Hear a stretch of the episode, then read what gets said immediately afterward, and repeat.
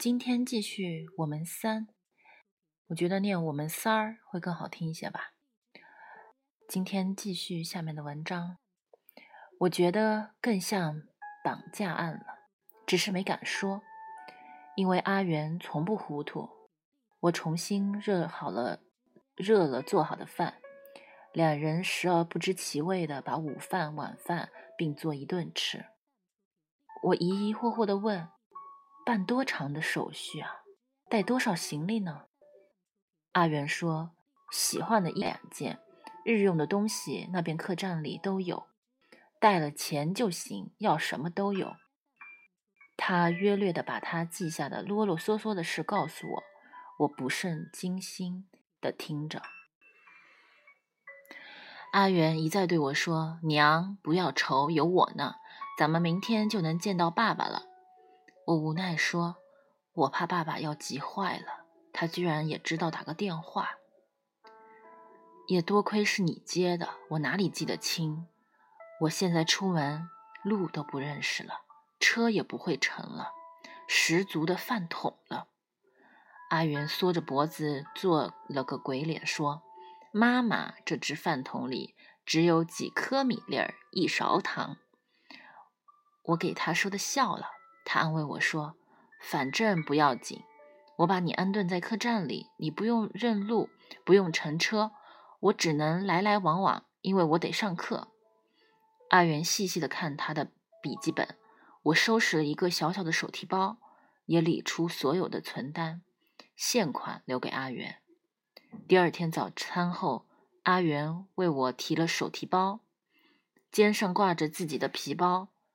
两人乘一辆出租车到了老远的一个公交车站，他提着包护着我，挤上公交车，又走了好远的路。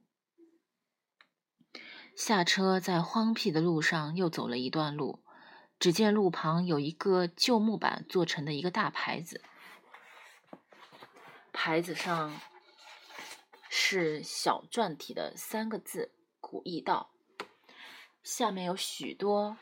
行小字，我没戴眼镜，模模糊糊看到几个似曾似曾见过的地名，如霸陵道、咸阳道等。阿元眼快，把手一点，说：“到了，就是这儿。妈妈，你只管找号头，三幺幺就是爸爸的号。”我牵他牵着我，一拐弯走向一个门口，他在门上一个不显眼的地方按一下，原来是电铃。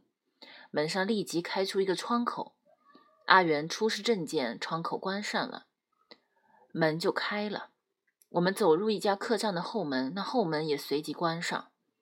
客栈是坐北向南的小楼，后面向南，进门就是柜台。阿元说：“妈妈累了吧？”他在柜台近侧找了个坐处，叫妈妈坐下，把手提包放在我旁边。他自己就去招呼柜台后面的人办手续，先是查看种种证件，阿元都带着呢。掌柜的仔细看过，然后拿出几份表格，叫他一一填。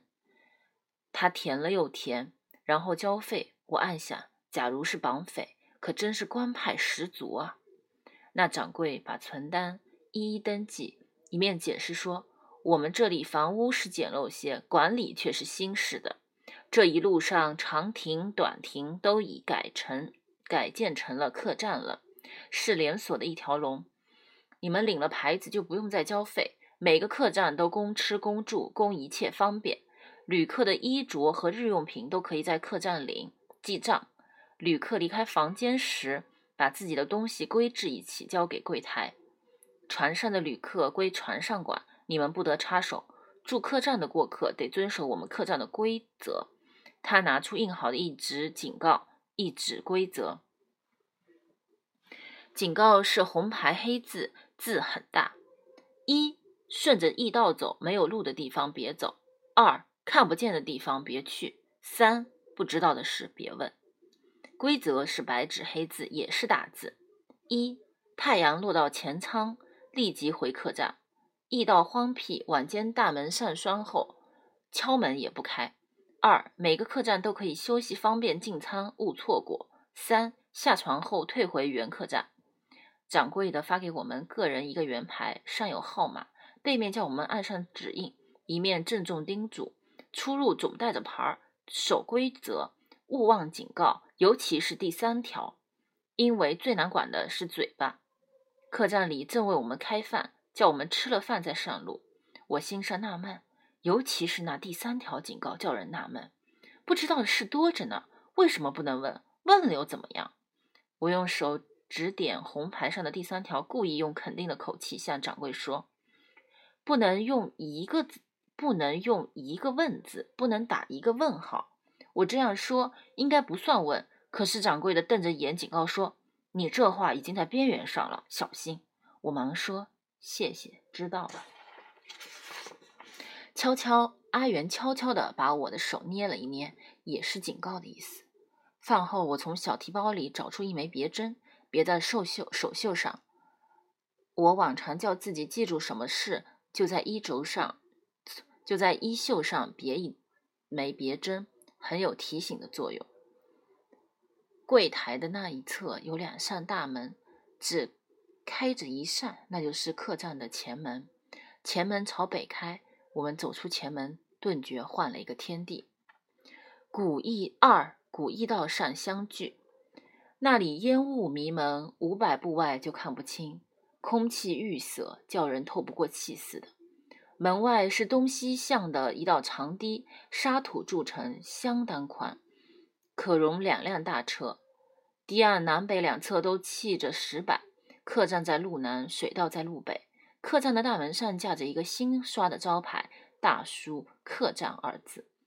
道旁两侧都是古老的杨柳。驿道南边的堤下是城市背面的荒郊，杂树丛生，野草滋蔓。爬山虎直爬到驿道旁边的树上，远处也能看到一两簇苍松薄翠，可能是谁家的陵墓。驿道东头好像是个树林子，客栈都笼罩在树林里似的。